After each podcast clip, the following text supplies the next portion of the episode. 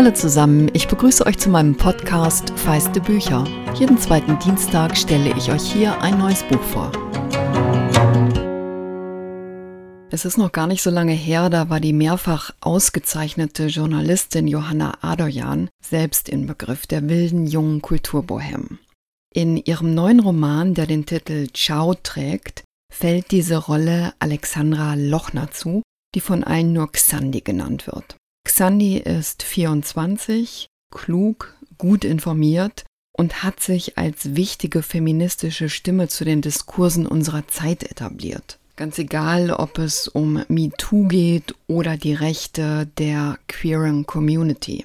Zu Beginn lässt Adajan sie auf Henriette Benedek treffen. Diese Henriette ist fast doppelt so alt wie Xandi und überrascht, dass die junge Feministin dieses Treffen initiiert hat.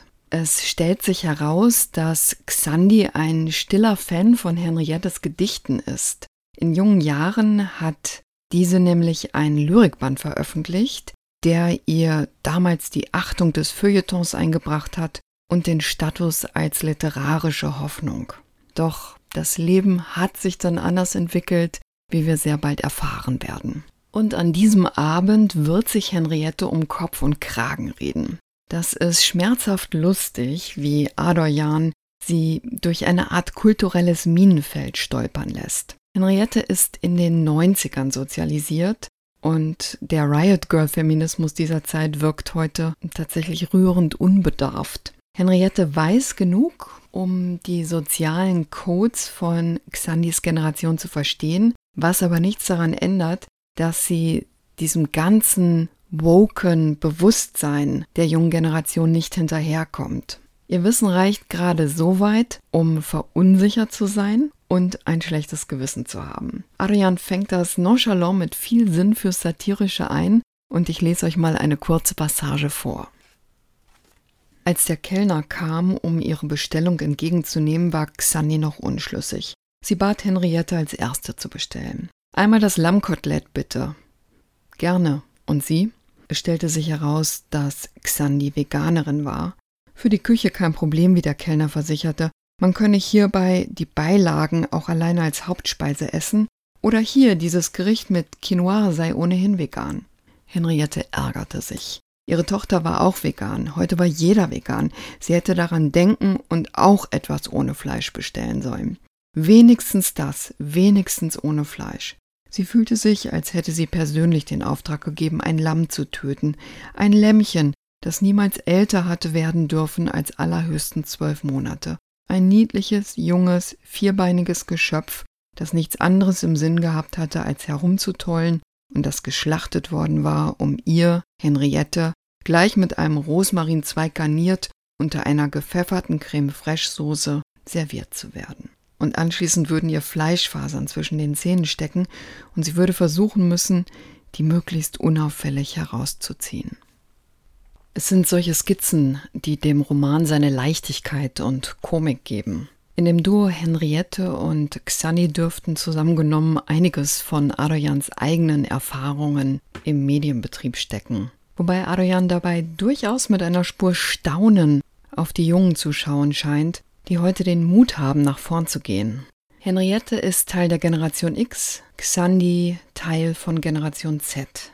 Und die Frauen der Generation X sind dicht an den oft wohlstandsverwöhnten Boomern, weil ihre Männer manchmal genau diese paar Jahre älter sind. So wie Henriettes Mann Hans. Der ist eine große Nummer im Kulturjournalismus oder eigentlich müsste man schon sagen, er war eine große Nummer im Kulturjournalismus. Dabei spürt Hans durchaus, dass er bei vielen Themen nicht mehr auf der Höhe der Zeit ist und er versucht, das tapfer zu verdrängen und mit Affären dagegen anzuleben. Henriette schlägt ihm nach ihrem Abend mit Xandi vor, ein Porträt über Xandi zu schreiben und das ist ein Gedanke, der Hans elektrisiert wie schon lange nichts mehr und er hat dabei keine Ahnung, in welche Fallstricke ihn diese Idee verwickeln wird. Es ist ein Buch, das sich so süffig wegliest, dass man fast übersehen kann, was für eine treffsichere kleine Gesellschaftsstudie Adrian da hinlegt. Was sich auf den ersten Blick wie ein Abgesang auf den inzwischen sprichwörtlichen alten weißen Mann liest, reicht viel weiter. Und wäre das ihr vorrangiges Anliegen gewesen, wäre dieses Buch in gewisser Weise auch zu harmlos. Aber man spürt, Adorjan mag ihre Figuren und sie kennt Männer wie Hans und sie weiß auch, was die können. In einem Live-Gespräch auf ihrem Instagram-Kanal mit Mickey Beisenherz hat sie gesagt, Zitat, die Männer sind noch wie immer, aber die Zeit hat sich verändert und das haben viele von ihnen noch nicht mitbekommen. Adrian fühlt mit bei diesem Bedeutungsverlust, der unaufhaltsam sein dürfte und der Hans längst unter der Haut zusetzt. Nicht nur beruflich, sondern auch, wenn er spürt, er ist nicht mehr der Vater, der seiner Tochter einen Gefallen tut, wenn er sie zur Schule fährt. Nein, sie ist es, die ihm einen Gefallen tut, wenn sie sich von ihm fahren lässt. Also ja, es geht um einen Generationswechsel in den Einflusssphären der Gesellschaft allgemein und den Umbruch in den Medien insbesondere. Aber Arian schreibt auch übers Älterwerden und die Herausforderungen langer Liebe. Darüber, sich mit den eigenen Unsicherheiten zu versöhnen, was Henriette besser gelingt als Hans. Sie schreibt über eine Großzügigkeit, einander sein lassen zu können. Und jetzt lese ich euch noch einen kleinen Auszug zu Henriette vor. Henriette ist bei ihrer Therapeutin und es wird ein denkwürdiger Moment. Jedenfalls traf sie an diesem verregneten Dienstagvormittag in der Praxis ihrer Therapeutin die Entscheidung, sich nicht länger von Hans betrogen zu fühlen, wenn der es eben aus irgendwelchen Gründen für wichtig hielt, sich auch außerhalb seiner Ehe Bestätigung von Frauen zu holen. Meine Güte. Zur Hölle mit dieser verdammten Moral sollten sich doch andere Menschen darüber den Kopf zerbrechen, was in ihrer Ehe los war. Sie hatte jedenfalls keine Lust mehr, sich darüber zu definieren. Sie war so viel mehr als nur die Frau von Hans Benedek. Und er mehr als nur ihr Mann. Was wusste sie denn schon von seinen Nöten? Und auf einmal hatte er ihr so leid getan.